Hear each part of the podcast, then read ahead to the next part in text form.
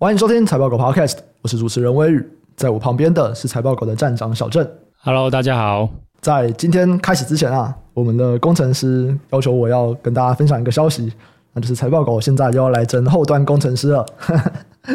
我们这次要招募一到两位的 Ruby on Rails 中阶或者是初阶的后端工程师。那主要的工作重点会是在后端为主的网站功能开发，所以简单来说就是财报狗的网站啊。那有一些任务可能会有一点点的前端开发，但不会有什么 CSS 啊或 JavaScript。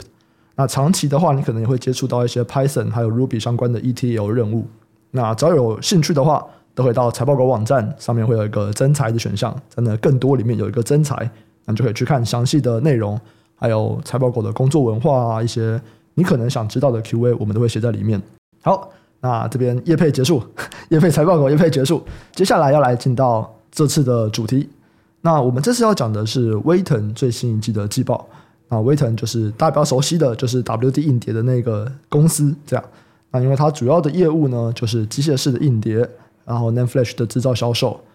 那这两个大概就是一半一半了，所以我们就可以了解说，那台股的记忆体啊，或者是硬碟族群，它未来的展望如何？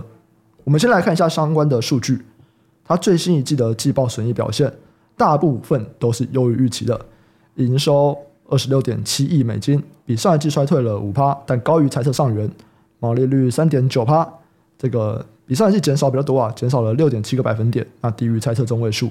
那 Gap EPS 是负一点九八，这亏损是持续变大哦，不过仍然是优于财测的，所以从这边看起来，简单来说就都在衰退嘛，所以目前来讲，他们还是在。衰退扩大当中，可是都比原本预期来的好，就是哎，也没有想的那么烂这样子。对，没错，就是反正上半年的话，大部分公司都是比较差的嘛。那当然就是说，尤其是像威腾，它主要的业务是琢磨在这个存储相关的设备。那存储的设备，不管在消费性的还是在非消费性，就是伺服器用的，其实上半年都是一个蛮辛苦的一段时间了。对，那只是说，如果我们细看其中业务的拆解吧，那我觉得他们的状况蛮有趣的，就是说，我觉得有点两极吧。其实我们如果先看这个消费性业务的话，诶，其实没有想象中的差。对，因为原本公司在上一季在做裁测的时候，他还是预期说它的消费性业务。就是公司有一个叫 Client，然后还有这个 Consumer 的这个业务，都原本是预期还是会衰退啊。可是这一季来看的话，其实都没有衰退，对，那反而是这个双双算是季成长吧。那这个就是财测超乎预期的主要关键了，就是在消费性业务这边，本来预期是会持续的季衰退，诶，结果这一季居然就是不降反升。对，那这个如果就是综合公司的观点的话，看起来主要是在第一个就是说下游的这个 PC 的库存去化有成。哎，对，就是因为公司的一个很大的业务是在那个 SSD 嘛，那 SSD 目前的主要的一个一大市场，那就是在 PC 市场。对，那既然 PC 市场的库存去化有成，需求就是不再下滑，那对公司的业绩自然是一个很大的支撑。那当然，另外公司还有提到说，这个游戏机啊，对，这个游戏机看起来上一季的需求真的很不错啊。那就不只是公司啊，像 AMD 也有提到，就是说他们自己的这个游戏机的相关的需求，其实表现也不错。那综合这样来看的话，就是说这些 PC 啊或游戏机这种消费需求，就是其实上一季表现是比预期的还要好，那就导致威腾的这个消费性业务超乎预期，就是没有衰退，甚至是成长，那就非常好。那不过反过来看，就另外一块就是比较呃属于就是伺服器这一块，诶，那就是跟消费性这边完全不一样。那如果参考公司的观点，诶，这边的话看起来不只是持续衰退，甚至有好像变更差的情况吧？对，那当然主要就是说，不止就是这个伺服器或是云客户他们持续去库存，那这个 AI 这个东西会排挤这些存储的相关的组件的采购，那也是持续加剧，就导致公司这边的伺服器业务，还有就是这个。因为这个 HDD 它的主要营收是来自于伺服器市场了，那所以就反而是这个 HDD 这边的营收衰退是比较明显的。对，它从原本的第一季是季成长三趴，那到第二季的话就变成季衰退十三趴，那这个表现就是劣于就是原先财测。对，所以很有趣，就是说消费性业务这边是明显优于财测，那云业务这边反而是明显劣于原本的财测。那只是来回抵消之后，目前看起来是这个消费性好预期的影响力大于云端业务劣于预期的影响。那所以它整体的营收或者是整体的营运表现，这一季最后的结果算是超乎预期啊。好，所以这边总结一下，就是消费性等一下还不错，那主要就是在 PC 这边。哎，可是 server 那边因为 AI 伺服器的排挤的因素，哎，这边反而比预期来的差。对，那如果我们再去看接下来啊，就威腾也有给了他们下一季的财务预测，他们是觉得营收还会再持续的衰退哦，下一季可能再衰退零点七趴。那毛利率呢，它一样会再跌一点点，跌零点四个百分点，EPS 会变成负一点九五，比这一季的负一点九八微幅的减少。哎，那这样是代表说他认为。整个消费性起来了，然后 server 这边受到 AI 伺服器排挤的这个东西，看起来已经到底了嘛？因为整个它给出来的业绩展望啊，就已经跟这一季差不多了嘛，就是有点筑底的感觉。对对对，整体来看是已经偏向是筑底啊，因为它这个营收衰退其实也才季衰退零点七趴嘛，对，这已经接近持平了。对，而且就是我猜测，按照威腾的经营阶层的做法，往往就是很容易超乎预期。对，然后所以就是说，哎，可能到最后就是哎来个季成长。好，不管怎么样，就是说至少如果以这个指引来看的话，哎，好像就不会变更差嘛，甚至衰退的幅度还减少。那只是说，哎，这个营运止跌衰退不再减少。它到底主要是受到消费性的业务持续上升的影响比较大，还是说是这个云端业务反弹导致的影响，还是说两个都变好？对，那如果就我的观点的话，我其实认为就是说第三季的话，主要还是消费性的业务比较好。那消费性的业务的持续好转，我觉得应该还是第三季它的营运可以不再下滑的一个主要原因呢。对，那我们就先来看嘛，就是说消费性业务的话，那就是比较偏向是公司的 NAND Flash 这边。对，那 NAND Flash 的产品又是以这个所谓的 SSD 的产品为主力。那 SSD 的消费性市场，那自然是 PC 是一个重点。对，那我觉得这个其实就延续上一季啊，因为上一季的话已经说去库存已经明显有成嘛。对，那如果再参考近期 PC 相关的供应链的最新观点啊，不管是下游的品牌厂，像 Dell 啊、宏基啊，或者是上游的零组件，像近期刚发布季报的 Intel 啊、AMD 啊，或者是说一些记忆体的组件，美光、海力士、凯霞这些，全部就是对于 PC 市场，我觉得这边的观点是非常一致的。对，这意思就是说，其实 PC 的库存以他们来看，第二季就是已经回到正常的水平吧。在他们的角度，他们认为下游已经没有多余的 PC 的库存了。所以之前的话，可能就是说，他们上半年的出货会受到因为这个下游还有库存导致这个采购就是一直迟迟的，算是比较疲软吧。对，那下半年如果以目前这些所有的供应链的观点都是说，诶，PC 的下半年应该就是会重新回到正常的旺季需求。对，那这样子就是说库存回到正常了，回到下半年正常的旺季需求。那这样子需求的话，其实一般。上面这些业者都是预估会较，就是上半年算是明显回温吧。那只是说，对于记忆体，尤其是像这个威腾这种 SSD 而言呢、它还有一个成长动能，可能是其他的零组件不一定会有的。就是说，它除了这个纯粹的出货量，就是我说这个单位出货量，SSD 的这个单位出货量有机会受惠 PC 而成长之外，它还有个就是它的这个容量本身。对，也就是说，它这个容量可能，譬如说从这个一 TB 变成二 TB，这也是一种需求成长。对，这叫容量成长。那因为 SSD 在过去一段时间，因为这个 NAND Flash 价格大跌嘛，那所以反而在目前随着 PC 市场的需求回温，那再配合 SSD 的价格大跌，那其实可以看到说，这些客户在容量上面也都明显的升级。对，那这样等于就是算是第二个动能啊，就是说除了这个。单位的出货量，SSD 的单位出货量成长，它的容量本身也再度成长。那所以这样子的话，如果我们今天改成是用位元出货量角度来看，那其实这个 NAND Flash 的出货量算是受到两个因素都是能够进一步的拉抬。所以呢，我们来看威腾的预期啊，威腾它其实就是预期它本季的这个 NAND Flash 出货量，它不是持平哦，它是认为 NAND Flash 出货量它就是这一季会攀升。对，所以以这样来看的话，其实我觉得 NAND Flash 应该还蛮明显，就是已经不会更坏了啦。对，就是说应该就是上一季 Q2 算是落底了。嗯，哎，可是你刚刚提到有两个因素会让 NAND 的需求成长嘛？可是这是位元啊，大家成长的其中一个原因不就是因为它跌价了吗？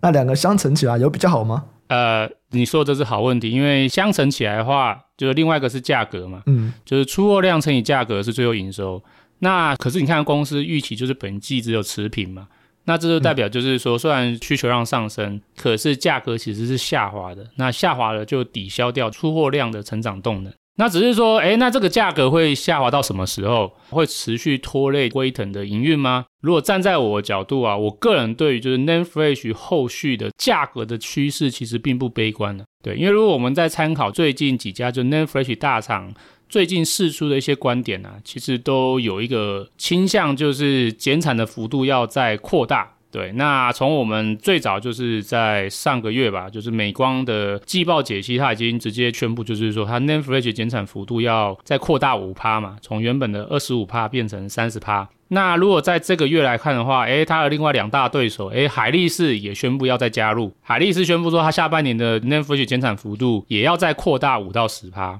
对，那连过往就是比较嘴硬的三星呢、啊，诶，他也说他要扩大减产，而且他还特别就指明，就是说。其中的 Nan Flash 会是他下半年减产的一个主要的一个目标。那所以综合上来看的话，就是说几个大厂都是持续在扩大减产来控制供给。那我们刚才有在前面有提到说，诶，可是就是需求这边已经开始慢慢回温了嘛。所以站在我的角度，我觉得其实下半年的话，供需其实应该会随着这个需求好转，可是供给又再度明显的减少，应该会加速改善。这个价格下滑的压力，我觉得会逐季减轻了。所以我个人认为，就是我不知道价格什么时候会变成成长。这有时候搞不好就是这个循环它不一定会成长，因为机体长期其实是比较偏向持续下滑了。对，嗯嗯，那所以就是说，价格到底会不会说哦变成供不应求到上涨？这个我不能确定什么时间点。可是我知道，就是说出货量应该会持续上升，可是价格下滑的压力会逐季减轻。所以这样一来一回的话，两者相乘，很有可能就是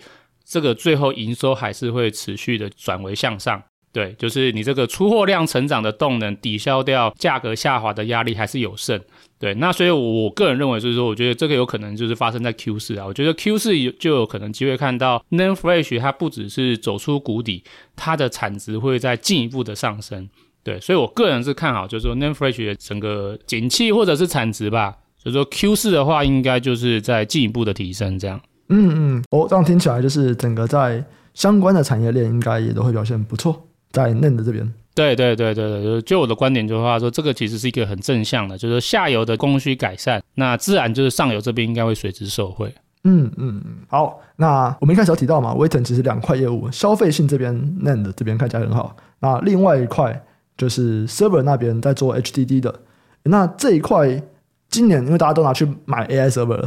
那所以在 server 这边。就 AI server 虽然也是一种 server 啊，但因为 AI server 很贵，我买一台，我一般的 server 就要少买好几台这样子，就预算排挤嘛。那这一块目前他们因为这一季表现就是哎比预期来的不好，那接下来呢？哦，看起来接下来也是蛮烂的，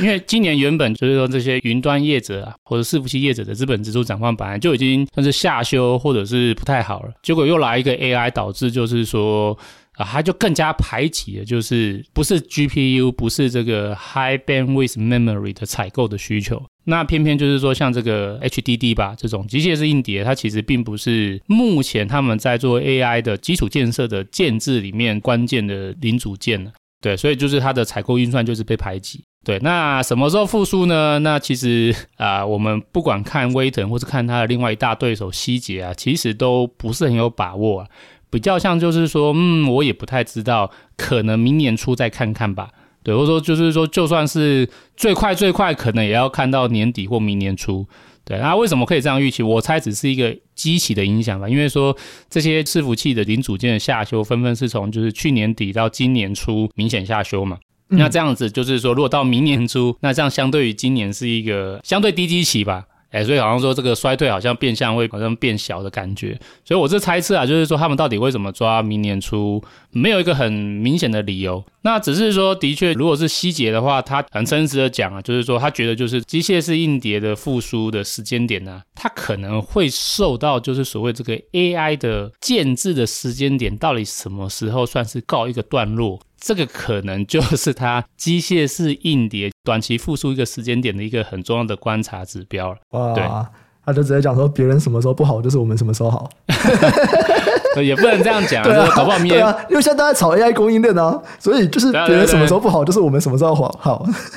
也不一定啊，就是说，哎、欸，可能明年会不会说，哎、欸，这些公司通通赚大钱，所以就说，哎、欸，原本的 AI 采购运算维持，然后通用伺服器的运算，然后就重新加码，哎、欸，这个可能也是一种可能嘛。总之说他不知道，反正他说目前现在很低迷。他只能看到，就是说，原本应该是要给他的这个 HDD 的采购运算，现在一直被拿去建置 AI 的相关的这个算力，对，所以他就是其实很不明确啊，所以他就只能说，他觉得就是反正下半年应该就是不好了，到明年初看看。那明年初的话，一方面有这个伺服器相关零组件，它在机器上面是比较低的，那二来就是说，可能这个 AI 的建置可能经过一段时间了，对，一般认为就是说，也许会有一个时间点算是告一个段落了，就是说，哎。我可能就是这一波的这个 AI 的建制算是告一个完成，那可能还包含就是说后续的测试，那可能一些时间，可能也许抓个一年到一年半到一个段落之后，那很有可能也会再回头去算怎么讲，就是围绕着 AI 的基础建设来去建设或是增添其他比较算是通用组件的相关的建设，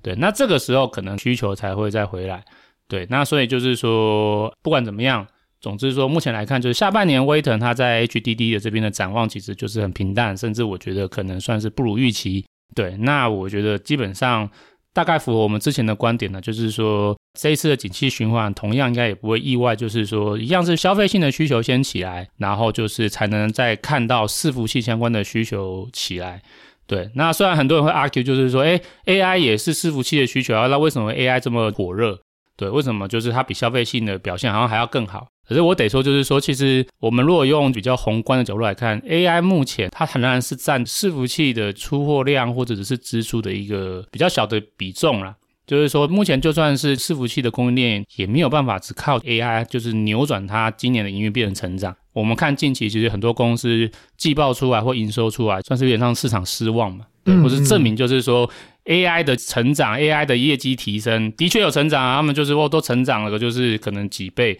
可是那个可能是从不到一趴变成是两三趴的营收，那它另外一块很大的营收比重仍然就是因为这个通用伺服器仍然是很疲软，是下滑的。对，所以整体上我觉得就是大致上这个脉络是没有改变的。对，就是消费性还是起来，所以我们看到就是威腾的这个消费性业务应该是会在下半年就是优先复苏了。那伺服器业务，我觉得可能就是到明年吧，明年初我们再来看看，就是说到底所谓这个 AI 排解状况有没有改善吧。嗯嗯嗯嗯。好，没问题。那我们就讲完威腾的消费性业务跟 HDD 跟这个 server 伺服器有关的业务以后，我们就来看一下那相关产业链上面他们其他的公司展望怎么样哦。那首先我们先来看 NAND 这一块，刚刚其实有提到嘛，因为 NAND 现在看起来就是它的这个需求量、位元的需求量都会逐渐拉高嘛，不管是我 PC 开始卖的比较好，或者是因为它变便宜了，所以厂商开始买的比较多。诶，那是不是相关跟内的有关？比方说一些其他的 controller 啊，或者 IC 啊什么的，他们表现也都会比较好。对对对，我觉得逻辑上是这样子，没有错啊。所以我个人的话，算是相对看好，就是 Name fresh 相关的供应链，下半年的业绩就是要么就是落底成长，要么就是持续攀升。对，那其中的话，这两个不一样是不是？落底成长跟持续攀升不一样是不是？没有，有的可能是已经上半年落底啊。哦，那可能就是说，看看下半年，像有一些公司是说这个急单已过嘛，所以下半年可能说觉得就是出货动能又变少。嗯嗯，对。那可是站在我角度的话，我觉得 Name fresh 供应链，我个人比较看好不会这样子啊，因为我觉得就是说整体的需求已经回来了，或者说已经算是不会再更坏了。可是又有这个价格的下滑，就是这个算是价格弹性吧。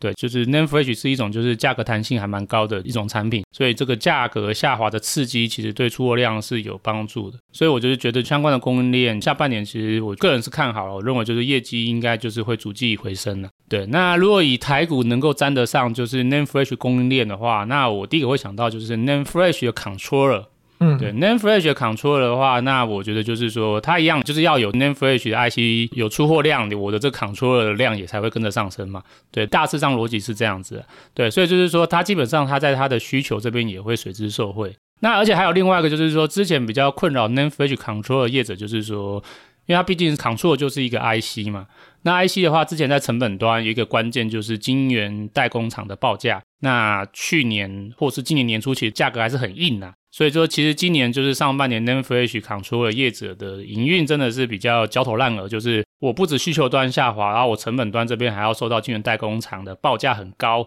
导致我的利润就被双重压缩。可是我觉得在下半年这个情况刚好会双双反过来，刚好提到说需求会回温嘛，诶，可是我们来看到近期的这个晶圆厂的代工报价，诶，好像有开始就是松动的趋势。当然，最先进的制程的报价可能还是比较硬挺啊，对。可是，一些比较可能就是没有那么先进的这个制程，哎，这个报价已经有慢慢松动的趋势。哎，那 NAND Flash 是用多少的制程啊？呃，我这个要我再回去查，可是我印象中大概是在二十八纳米以下。哦，反正就没有那么先进。不会，二十八纳米也算 OK 啊。哦，你说小于二十八纳米是不是？对，小于二十八纳米，小于二十八纳米。嗯、对对对对。那我记得像群联的话，甚至有进入到七纳米啊。哦，那很先进哎。对对对对，那它这个之前也是算是被迫提升了，就是说算被迫提升嘛？对，有部分被迫提升啊，因为之前相关的二十八纳米的就是工序很紧嘛，哦、所以它就是说它必须要赶快去要产能，所以它就是逐渐把它的这个制程推进到可能就是十纳米以下。嗯，对，所以目前来看的话，就是说对这些都是二十八纳米以下的制程都算是比较先进嘛，所以报价一直都很硬啊。对，那所以自然就是说对群联啊，或者说像汇荣啊这些业者的成本端算是一个就是比较不好的一个影响。可是我觉得，其实近期来看已经有逐渐松动了。对对对，那所以所以我觉得就是说，反而在成本端这边好像也有一个算是比较好的趋势，可能有报价跟代工厂谈，看能不能稍微下滑的一个机会。所以这样来看的话，我个人预期就是说，Name Flash Controller 就是汇龙啊、群联这边的业绩，应该就是下半年应该是会落底，就是走落底回温的这个走势吧。所以我个人预期是这样。嗯，哎，这边蛮好奇，就是像威腾跟 NAND Flash Controller，他们的上下游关系是什么？还是他们就是算是平行的？没有啊，当然就是威腾是下游，因为他就是要去跟像汇荣啊，或是群联去采买，嗯，这个 NAND Flash Controller，所以就是说 NAND Flash Controller 是他们的一个零组件啊。对对，然后他们是卖成品嘛，或者是说像威腾好了，它不只是生产 NAND Flash，当然它的生产其实是委外啊。他就是跟那个凯霞一起投资 NAND Flash 的晶圆厂，然后主要是由凯霞来去经营。也不管怎么样，就是说，因为他有投资晶圆厂，所以他也算是 NAND Flash 制造商之一。所以他就是，他也有 NAND Flash 的制造。那可是他本身的产品销售，他比较偏向是销售成品，就是说这个 NAND Flash 做成这个 SSD，然后再卖给客户。对，那这个 SSD 的话，它的组件除了这个 NAND Flash 之外，它还要有我刚刚说的这个 NAND Flash Controller。对对对，所以因此对于就是威腾而言的话，NAND Flash Controller 或是汇龙啊、群联啊，或是其他的就是 NAND Flash Controller 业者，算是它的上游。嗯嗯，对，所以它好了，那上游才会跟着好，对吗？逻辑大概就是这样。没问题。那我们再往下看的话，封装的部分呢？记忆体封装模组，对对对，那记忆体封装这边也是我认为就是看好，或者说我觉得会受惠的另外一个，因为你在有这个 IC 的需求，自然就会有封装的需求嘛。那或者是说，我觉得台股的一些相关的就是记忆体封装的业者，从去年开始就是因为受到下游的这些记忆体。大厂的需求展望不好，然后或是纷纷减产，或者是说纷纷销量不佳去库存，那就导致他们的封装业务也就随之乏善可陈。嗯嗯，对。那我我觉得现在下半年其实是可以回头来看这些封装的业者的一个很好的时机点呢。对，因为其实我们虽然这边提到的威腾主要是琢磨在 NAND Flash 嘛，可是其实像我们在美光那边，我们已经有提到 DRAM 的状况嘛。那我记得我在美光那边甚至有提到说，以我的角度来看，或是以目前的实际市场来看，其实 DRAM 的供需展望甚至是比 NAND Flash 更好。那所以就是说，DRAM 原本就比 NAND Flash 更好了，所以 DRAM 本来这边下半年就是算是会逐季成长吧。那反而是 NAND Flash 现在目前来看的话，诶，下半年也也有机会就是持续加温。所以今天是不管是 DRAM 还是 NAND Flash。那我认为就是说，下半年的其实展望都是不差的。那台股这边呢，就是相关的机体封装啊，其实他们大部分在这个记忆体或 NAND Flash 都有琢磨。对，那所以两个目前的展望，我觉得都不错的话，然后乃至于出货量有机会上升的话，其实我觉得这些封装业者就会跟着受惠了。对，那所以如果台股目前机体封装比较多的，那我觉得可能就像南茂啊，或是力成啊。对，那我觉得其实下半年的营运都可以持续注意啊，因为逻辑上都是会持续升温。对，而且这也不用我预期啊，其实南茂在他的法说会他就直接讲，就是说他觉得下半年就是记忆体的封装会是他的主要的成长动能。对，那所以我个人就觉得，哎，对，就是下半年这边的话，其实我觉得记忆体封装这边也会随之受惠。哦，那这两个都是会伴随着 NAND Flash 需求起来，然后大家一起起来的产业嘛。刚刚讲的是 NAND Flash 的 Controller，还有记忆体的封装业者。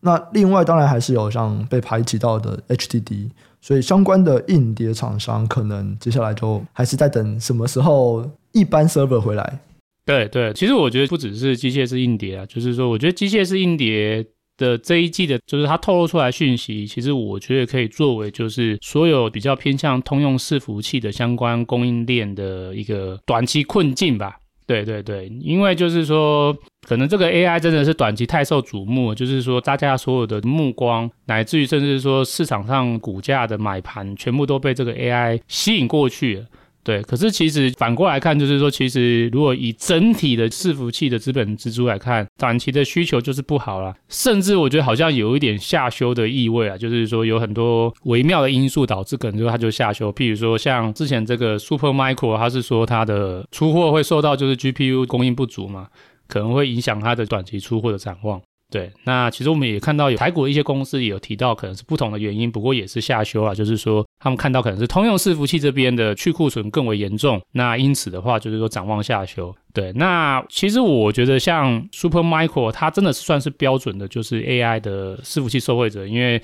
它的 AI 伺服器占它的整体的出货或整体营收比重是超过五成。对，那可是反观其实台股，我觉得很多伺服器的供应链，他们虽然被市场称为是 AI 受惠者。可是，如果你仔细去看它的 AI 占它营收比重啊，往往低于十趴，甚至可能是五趴都不到。嗯嗯，对。对，那所以这样来看的话，就是说它的 AI 成长是完全不能够抵消掉，就是它的通用伺服器这边的，就是营运的下滑。可是其实近期这些台股的很多类似的公司啊，因为就是说，哎，你是 AI 供应链你就受惠，所以我就把你股价炒高。对，所以其实我觉得他们的这个成长，很多的时候已经隐含的就是可能是未来好几年的成长动能已经预先都反映在现在股价。所以我个人认为，就是说在目前情况，我个人反而会比较注意，就是。这些公司可能会有涨高拉回的风险，对，那当然就是说站在我角度，其实我还是看好 AI 长期的趋势，对，所以这个我认为就是说涨高拉回的话，我个人会特别小心的是那些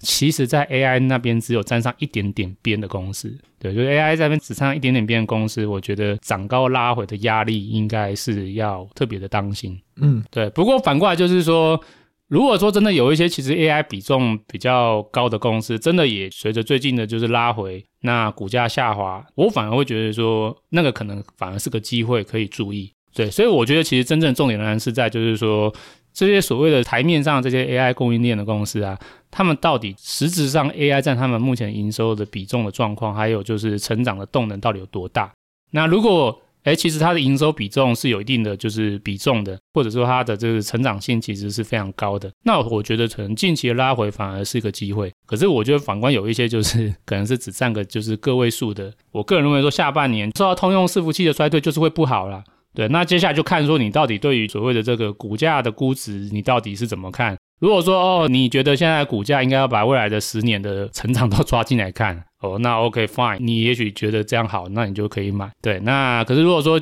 有一些投资人他可能是说，哎，比较在意是说，一个是可能未来的只看可能就是半年、一年或者两年的动能的话，那我觉得这些公司应该是不太可能就是在未来的短期的半年、一年，纯粹因为这个 AI 的营运的成长就能够抵消伺服器的疲软。对，那我觉得这边就要特别注意这样。嗯嗯。就像你刚刚说的啦，主要还是要看一下整体的占比，因为有一些人他会说，像我这边访谈其实就有，就我跟他说，可能半导体设备就是目前看起来啊，他们的状况可能不会太好，或者是说现在是属于低迷，他就会讲说，没有啊，你看那个 AI server 现在非常的红，就是哦，就整个半导体设备他会觉得很棒这样子，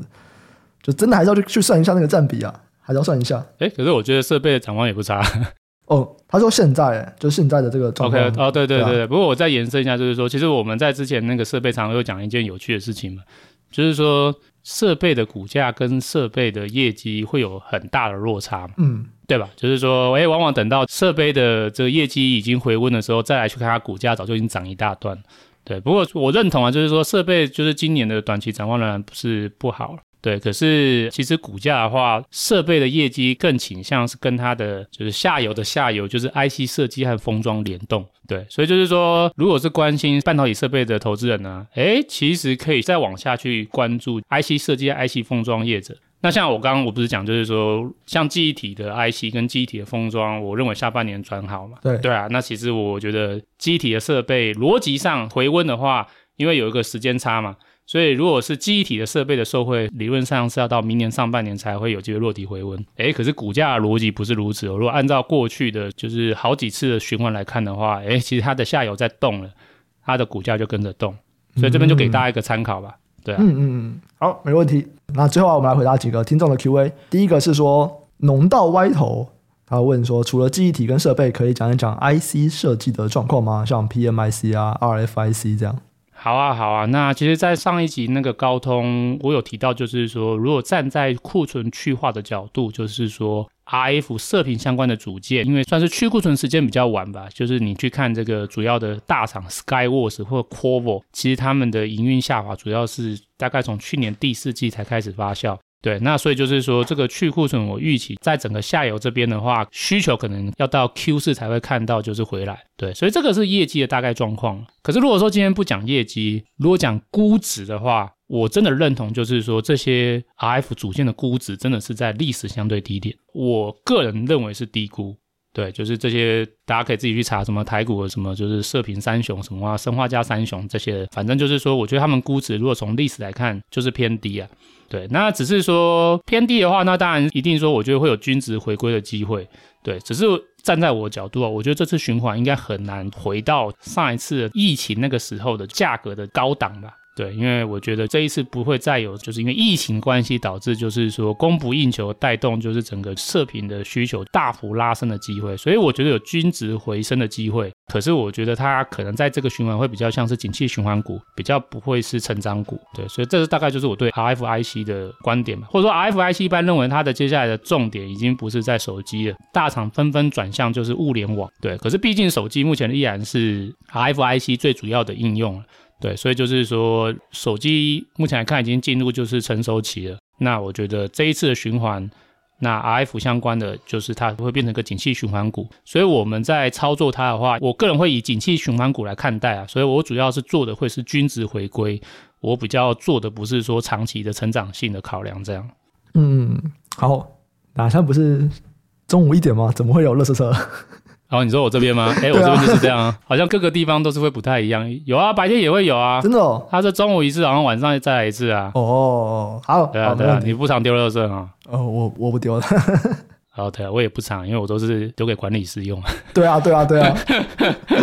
好，那下一个是小南，他想问美国十一大板块。说谢谢财报狗对产业的优质节目，目前没有其他节目可以取代。想请问美国的十一大板块，他想要去区分哦。什么是属于比较成长股的？什么是属于比较价值股或者是中小型股票的分类？那它目前的分类方法哦，被归类在比较成长，就是成长性比较强的，有通讯、科技、非必需消费。那被归类在价值，就是他可能认为现在可能估值比较低的，有金融、必需消费、公共事业、医疗保健、房地产。那剩下有三个，就是能源、工业跟原物料，他不知道要被归类在价值还是归类在成长。那他想要请教一下，哎，那你觉得应该怎么分呢？哎，所以他问题是问问最后三个要怎么分呢？是不是？对啊，对，就是我觉得这个分类可能还要再去细看一下，就是它到底怎么分类了，就是它到底里面的公司的属性是什么？就是有时候这个分类可能会很大，对，这个大到就是说它其实把成长、不成长、衰退的公司都混在一起，对，只是因为他们可能广泛的和就是能源或是工业或原物料有关，就被分类在里面。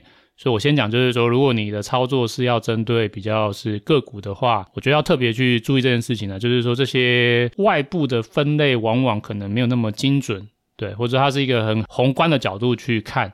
它对里面的就是公司的状况不能够完全代表。那如果我们退回来说，那就如果真的用很广泛的角度，就是说以我们认知的广泛，就是能源、工业、原物料来看的话，那到底要分在哪个位置呢？那以我角度，我觉得能源跟原物料不用讲，它就是景气循环，绝对不是成长就对了。对，那是价值吗？呃，我不知道整体的价值定义是什么，就是反正景气循环就是它 PB 很低的时候，它就是价值股。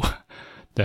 嗯，对，就是这样嘛，就是它就是一个景气循环，它不太会有什么成长动能了。那它最棒的就是投资机会就来自于，就是说这种产业特别容易就是供需不均衡，它很容易忽然供过于求，很容易忽然就是供不应求。对，那它忽然供过于求的时候，它的估值通常会被打到很低，然后等到它供不应求的时候，它的估值会被拉到极高。对，那所以像这种操作的话，基本上就是低买高卖，我觉得没什么好说的。对，就是我对这种能源跟原物料，我不会把它当成什么长期持有的标的，我觉得它一点都不适合。它很适合拿来操作波段。当然，前提是说你对于这个产业的供需你还能够很好的掌握。那当然就是说你可能就有能力去做低买高卖的动作。那最后个工业的话，我个人认为说工业这边你真的要进去看一下，